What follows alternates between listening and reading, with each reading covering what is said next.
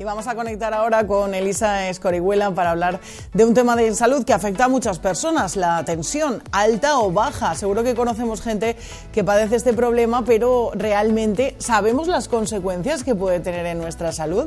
Hola Elisa, que ya te veo al otro lado de la pantalla, ¿cómo estás? Muy bien, Arancha. Pues mira, con un tema que la verdad es que es súper recurrente en consulta y pocas veces nos hacemos eh, a la idea de que es tan importante para nuestra salud eh, el hecho de mantener, pues eso, una presión, pues en los parámetros que toca, porque de ello va a depender, pues cómo va envejeciendo nuestro corazón y cómo, pues lo hacemos trabajar. Eh, estaba leyendo que la hipertensión, eh, por ejemplo, afecta a uno de cada tres adultos en todo el mundo, ¿no? Según la OMS. ¿Es menos peligroso el tema de la hipotensión? Es, menos peligroso porque al final tampoco estamos haciendo, pues eso, trabajar tanto a, nuestro corazoncito, pero sí que es verdad que, claro, en cuanto empieza a asomar esos pequeños repuntes de, hipertensión, además continuado, porque sí que es verdad que en alguna ocasión por estrés podemos elevar nuestra presión arterial, pero puede ser un momento puntual. Pero cuando ya se sostiene en el tiempo, ya es ahí donde debemos empezar a tomar las medidas necesarias y quizás las primeras de ellas son nuestros hábitos, porque eh, hemos tenido la costumbre durante mucho tiempo pues de ser un poco más eh, vaguitos y recurrir eh, inmediatamente a la farmacología, cuando lo ideal es lo primero, pues introducirnos y hacer pequeños cambios en el estilo de vida, porque eso va a hacer eh, seguramente que baje nuestra, nuestra presión sin necesidad de tomar, pues empezar a tomar fármacos ya demasiado pronto, porque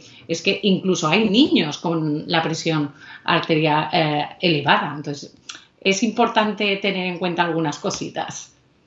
Eh, una de las causas que puede crearnos la hipertensión, por ejemplo, son los altos niveles de estrés o hábitos alimenticios poco saludables, ¿no? Esto se puede corregir. Esto se puede corregir, además, muy fácilmente. Eh, sí que es verdad que, claro, cuando digo muy fácilmente, hay muchas personas que dicen, anda, sí, claro que no hay nada fácil. Yo lo entiendo, cambiar los hábitos es muy complicado, pero sí que es verdad que con pequeños gestos podemos eh, hacer grandes avances en la presión arterial porque sencillamente con lo que introducimos ya en nuestra cesta de la compra, yo creo que cambiaría muchísimo. Fíjate que, la sal es uno de los, de los ingredientes clave en, esto de, en este tema de la hipertensión arterial y es que consumimos muchísimos alimentos con grandes cantidades de sal. ¿Qué pasa? Que la sal es un potenciador del sabor, realza cualquier alimento y en industria eh, alimenticia se utiliza muchísimo porque si no utilizas un gran eh, ingrediente básico, pues bueno, añadiendo sal todo se mejora. Entonces, imagina las grandes cantidades de sal que podemos encontrar en cualquier, en cualquier alimento envasado. Simplemente yo siempre lo digo, hay que leer el etiquetado nutricional, porque si leemos el etiquetado, ahí tenemos toda la radiografía del producto y hemos de, fijarnos mm, bastante en la sal. Nos hemos centrado durante muchos años los nutricionistas en la cantidad de azúcar que consumíamos mm, y quizás hemos olvidado también lo importante que es el consumo de sal tan elevado que estamos realizando, que hoy en día los españoles, por ejemplo, estamos duplicando las cantidades que recomienda la OMS, que son 5 gramos, estamos duplicando. Eh, esto es muy importante. Eh, otra cuestión a la que siempre acabamos eh, hablando de ella, la hidratación, súper importante en nuestra salud. Claro, la hidratación también nos va a ayudar, nos van a ayudar muchas cosas. La alimentación, la base de la alimentación, yo siempre lo digo, es quizás la hidratación. Hablamos mucho de los alimentos, pero no hablamos de lo que bebemos. Y lo que bebemos es súper importante porque nosotros somos al final un 70% líquidos, somos agua. Y necesitamos que para, mm, para cualquier reacción de nuestro cuerpo necesitamos agua y que sean en, un medio acuoso. Por lo tanto, tenemos que proveer a nuestro organismo de ese agua.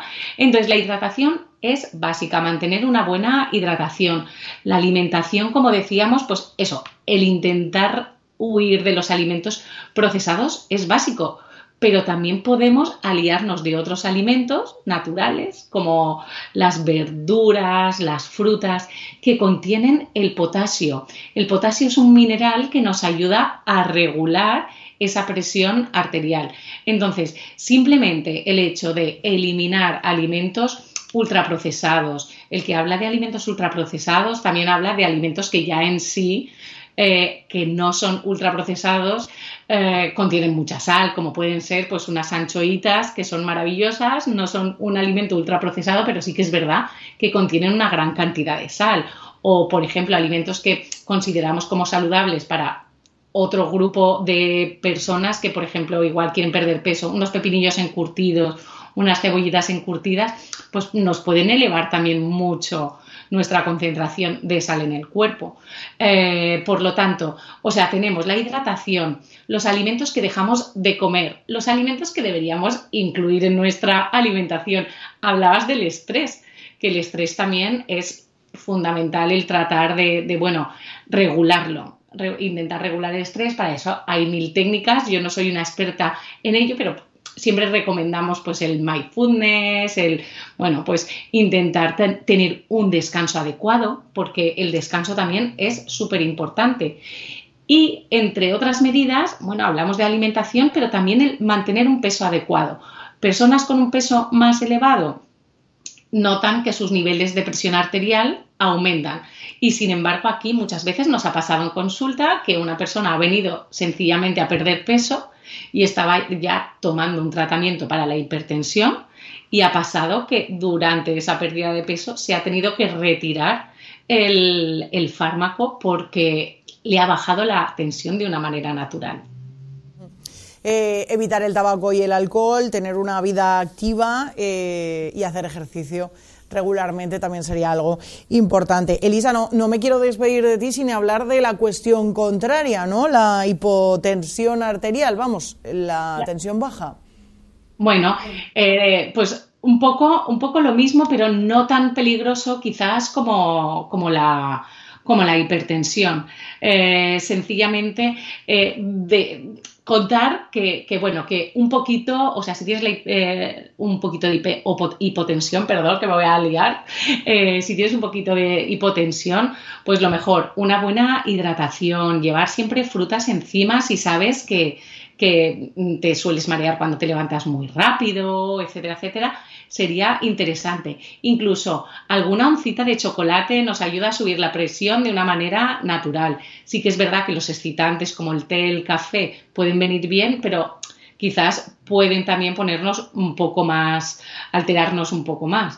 Entonces, alimentos así con un poquito de azúcar, como puede ser un plátano, como puede ser cualquier otra fruta, el, consumo pues de esa oncita de chocolate nos puede venir siempre fenomenal.